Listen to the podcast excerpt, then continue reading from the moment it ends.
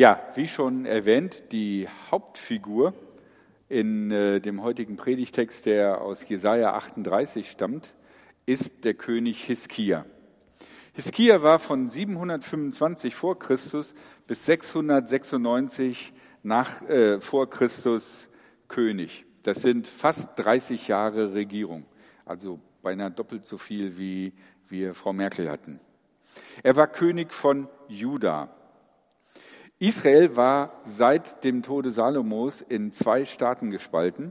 Das eine war der südliche Teil, das war Juda, und das andere war der nördliche Teil, das war Israel. Juda hatte den Tempel, das Heiligtum, als eine starke Sache.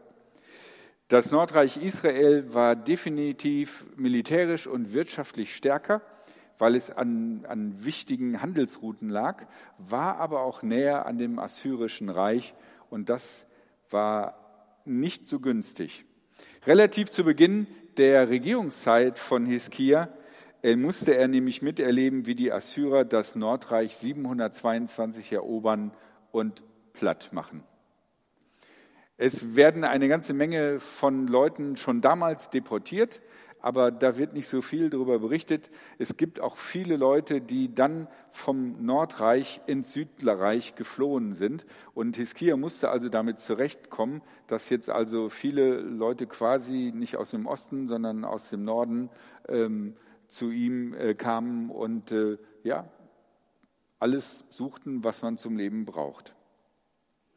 Ihm war klar, was die außenpolitischen Herausforderungen sind nachdem er gesehen hat, wie die Assyrer äh, durch Nordisrael gefegt sind. Er hat die Befestigungsmauern von Jerusalem verstärkt.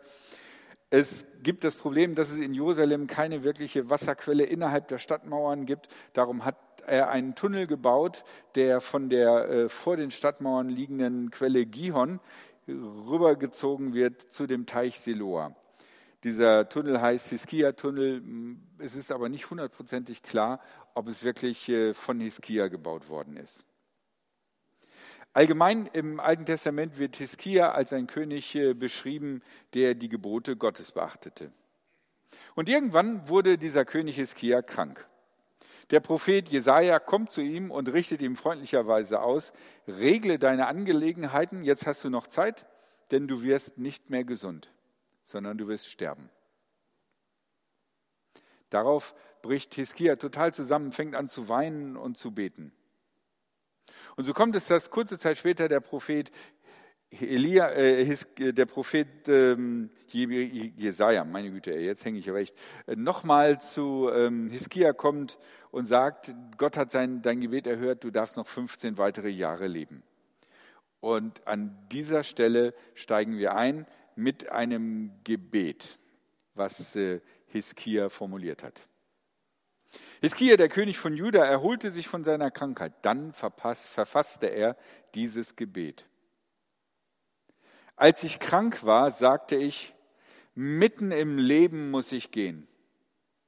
Ich stehe an der Schwelle des Todes. Der Rest meiner Jahre wird mir genommen. Dann kann ich den Herrn nicht mehr sehen den Herrn im Land der Lebendigen. Dann kann ich keinen Menschen mehr erblicken, weil ich nicht mehr auf der Welt bin. Meine Bleibe auf der Erde wird abgebrochen, sie wird weggetragen wie ein Hirtenzelt. Ich habe mein Leben zu Ende gewebt, wie ein Weber, der am Schluss den Stoff einrollt, der wird dann vom Webstuhl abgeschnitten. Tag und Nacht lässt du, Gott, mich mein Ende spüren.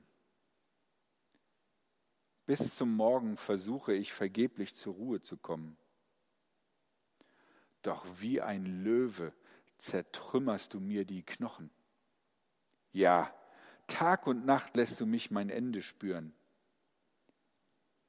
Ich piepse vor Angst wie eine Schwalbe und gurre wie eine furchtsame Taube. Voll Sehnsucht richte ich meine Augen nach oben. Herr, ich bin in Not, tritt für mich ein. Was soll ich sonst sagen? Er hat doch nur getan, was er mir angedroht hat. Ich bin so verbittert, dass ich keinen Schlaf mehr finde. Herr, das ist es, wovon man lebt und worin auch ich die Kraft zum Leben finde. Du kannst mich gesund machen. Deshalb lass mich leben.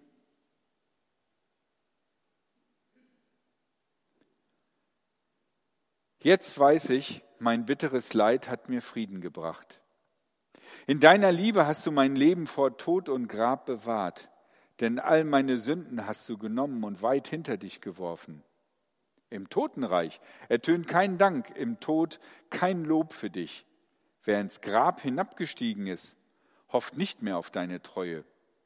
Doch wer am Leben ist, der kann dir danken, so wie ich es heute tu. Väter erzählen ihren Kindern von deiner Treue. Der Herr hat mich gerettet. Deshalb wollen wir in seinem Tempel singen und musizieren, solange wir leben. Tja, ein spannendes Gebet. Ich finde, die Bilder sind total stark. Dieses Bild von einem Löwen, wenn der zubeißt, dass es die Knochen zersplittert. Und auch, ich wäre nie auf sein Bild gekommen, aber der, die, diese piepsende, dieser piepsende Vogel, das kann ich mir so richtig gut vorstellen. Ich finde, da spürt man etwas von der Angst und Panik, die in so einer Situation ist. Drei Gedanken möchte ich euch mit auf den Weg geben. Das erste Spannende an diesem Gebet ist, man erfährt viel, wenn man genauer hinguckt, über die Vorstellungen, die die Menschen zur Zeit des Hiskia hatten von dem, wie es nach dem Tod ist. Die Welt nach dem Tod ist nämlich anders, als wir es in unserer christlichen Tradition so beschreiben. Die Welt ist irgendwie nach dem Tod so eine Art Schattenwelt. Es ist nicht so genau beschrieben, aber es ist nicht die Herrlichkeit, die wir aus der christlichen Beschreibung kennen. Und es gibt irgendwie auch keine direkte Verbindung zu Gott. So heißt es in Vers 18, im Totenreich ertönt kein Dank, im Tod kein Lob für dich. Wer ins Grab hinabgestiegen ist, hofft nicht mehr auf deine Treue. Es gibt also kein versöhnliches Gemeinsamsein zwischen den Menschen und Gott, sondern man schwebt da in diesem komischen Totenreich und ist im Grunde genommen ab geknipst von dem, was es an Lebendigen gibt. Genau das Gegenteil von dem, was Menschen ausmacht, die noch leben, die hier auf der Oberfläche sind und leben. Denn von denen heißt es, doch wer am Leben ist, der kann dir danken, so wie ich es heute tue.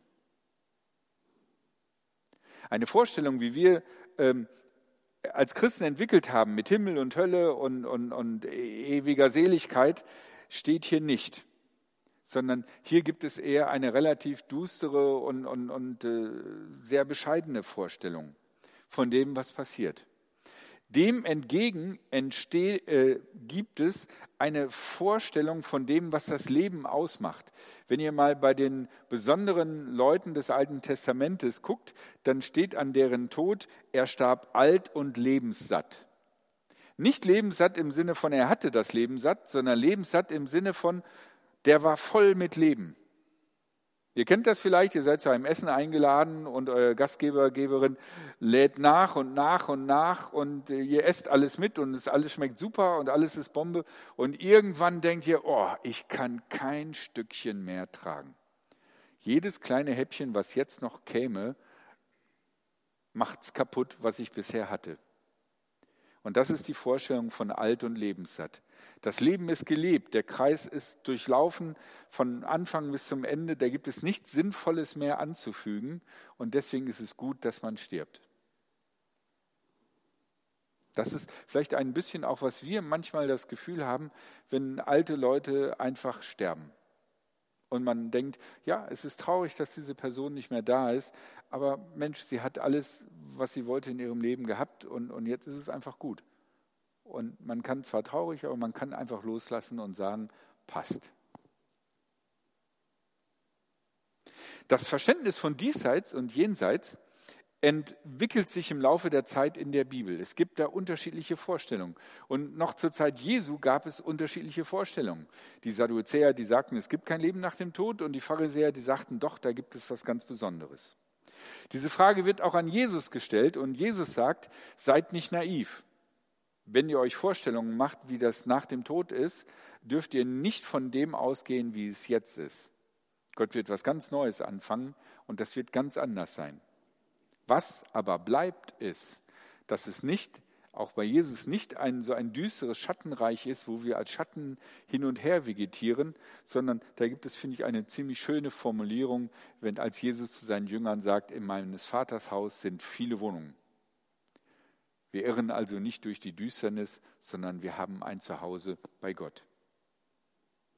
Damit komme ich zu meinem zweiten Gedanken. Wir sind nicht einfach Marionetten. Ganz eindeutig, der König betet und in dieser Angst, dass er nicht lebenssatt am Ende seines Lebens stirbt, sondern mitten in seinem Leben herausgerissen wird, in dieser Angst bittet er Gott verzweifelt um Hilfe und Gott hört sein Gebet. Wir sind nicht einfach Marionetten. Es geschieht nicht einfach so, was Gott irgendwie beschlossen hat oder was das Schicksal ausgesucht hat, oder es passiert halt einfach irgendwie, sondern Hiskia kann tatsächlich mit seinem Gebet den Lauf der Geschichte verändern. Er hat Einfluss, indem er betet, indem er sich vertraut an Gott wendet. Wir sind also keine Marionetten, an denen Gott zieht und wir machen das, was er für uns vorgesehen hat und wenn er meint, wir sollen den Hampelmann machen, machen wir den Hampelmann. Und wenn er meint, äh, äh, wir sind fertig, dann sind wir fertig. Sondern Gott antwortet auf unsere Gebete. Wir können also Gottes Gedanken und Pläne beeinflussen. Vielleicht ist der Gedanke euch schon vertraut und ihr habt davon gehört, vielleicht betet ihr auch so. Aber wenn man sich überlegt, dass Gott der Schöpfer dieser Welt ist, und dass die Welt echt ganz schön riesig ist und dass es momentan Milliarden von Menschen gibt, ähm, ist der Gedanke, dass Gott auf dich oder mich hören würde, schon äh, eigentlich ein sehr irritierender Gedanke, weil das liegt nicht nahe. Es ist etwas ganz Besonderes. Beten ist also nicht den inneren Gedanken aussprechen und sich danach besser fühlen, weil man es mal gesagt hat, sondern beten ist tatsächlich an Gott gerichtet und an Gott gemeint und Gott nimmt es wahr und reagiert. Und mein letzter und dritter Gedanke, Gott erhört Gebete. Der Schöpfer dieser Welt fühlt sich nicht zu klein, um auf unsere Anliegen und Bitten zu hören. Und hier in dieser Geschichte wird davon berichtet, dass Gott das Gebet des Hiskia erhört und Hiskia weiterleben darf. Sehr konkret. Ich muss ganz ehrlich sagen, ich bin eher so ein verzagter Beter.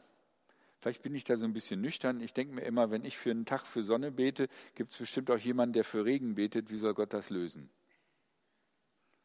Und es ist auch einfach so, dass ich sagen muss, es gibt auch eine ganze Reihe von Leuten, wo ich gebetet habe und die sind gestorben.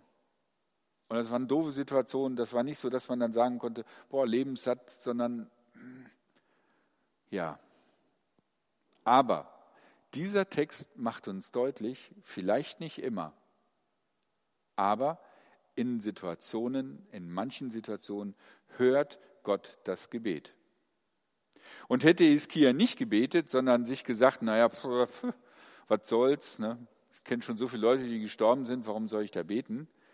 Dann wäre vielleicht die Sache so gelaufen, wie, wie, wie sie angekündigt war vom Propheten Jesaja. Aber weil Hiskia sich an Gott gewandt hat und nicht gesagt hat, naja, bringt ja sowieso nichts, sondern Gott sein Leid geklagt hat, darum ändert sich etwas. Darum, das Wichtigste, was wir in dieser Geschichte lernen können, ist, lasst uns nicht aufgeben, unsere Anliegen vor Gott zu bringen. Auch wenn es hundert Gebete gibt, die nicht in Erfüllung gegangen sind, lasst uns nicht aufgeben, sondern lasst uns den Hiskia als Vorbild nehmen und sagen, ja, auch ich werde Gott erzählen, wie es mir geht. Und ich werde ihm mein Leid klagen. Und wenn ich das Gefühl habe, dass es eine Situation gibt, die mir wie ein Löwe so langsam die Knochen bricht, Oder wenn ich schon gar nicht mehr richtig laut und deutlich beten kann, sondern nur noch so piepsen kann, dann lass mich zu Gott piepsen und das aussprechen. Lasst uns das von Hiskia lernen. Er hat sich Gott anvertraut und Gott hat ihn gehört. Und das hat sein Leben verändert. Okay, das war meine Predigt. Die erste Möglichkeit, die ihr jetzt habt, nachdem ihr diese Predigt gehört habt, ist, wir haben ein Gebetsteam, nämlich die Angie und die Anne, wenn ihr mal kurz wedelt. Diese beiden netten Menschen sind für euch bereit, um mit euch zu beten. Es ist heute etwas im Paulussaal, eine Veranstaltung. Deswegen können wir nicht gewohnt, wie gewohnt verfahren, sondern die werden hier vorne an der Betontreppe stehen, die hochgeht auf die Dachterrasse. Und das Wetter ist ja so wunderschön äh, da in der Sonne frisch, aber schön. Und äh, dort werden sie mit euch hochgehen und mit, mit euch beten. Falls die dann gerade nicht an der Treppe stehen, dann liegt das daran, dass die jemanden zum, zum Beten haben. Wenn ihr euch jetzt denkt, ah, ich traue mich vielleicht nicht aufzustehen und, und dahin zu gehen. Was wollt ihr lieber? Aufstehen und hingehen oder den Löwen weiter an euren Knochen nagen lassen? War das jetzt so ein bisschen Psychodruck? Nein, ne? Also, geht zu dem Gebetsteam und piepst, was euch besorgt. Ja, die zweite Möglichkeit ist, wir wollen Gott loben. Und das wird gleich das Musikteam machen. Mit uns. Mit uns. Das heißt, ihr seid äh, ermuntert, äh, laut und feste mitzusingen. Und danach werden wir noch eine Gebetszeit haben und das wird dann die Nathalie genauer euch erklären. Dann werdet ihr auch erfahren, warum ein Zettel und ein Stift auf eurem Stuhl liegt. Und das erste Lied ähm, erinnert uns daran, dass wir in der Gegenwart Gottes sind. Es heißt vor dir.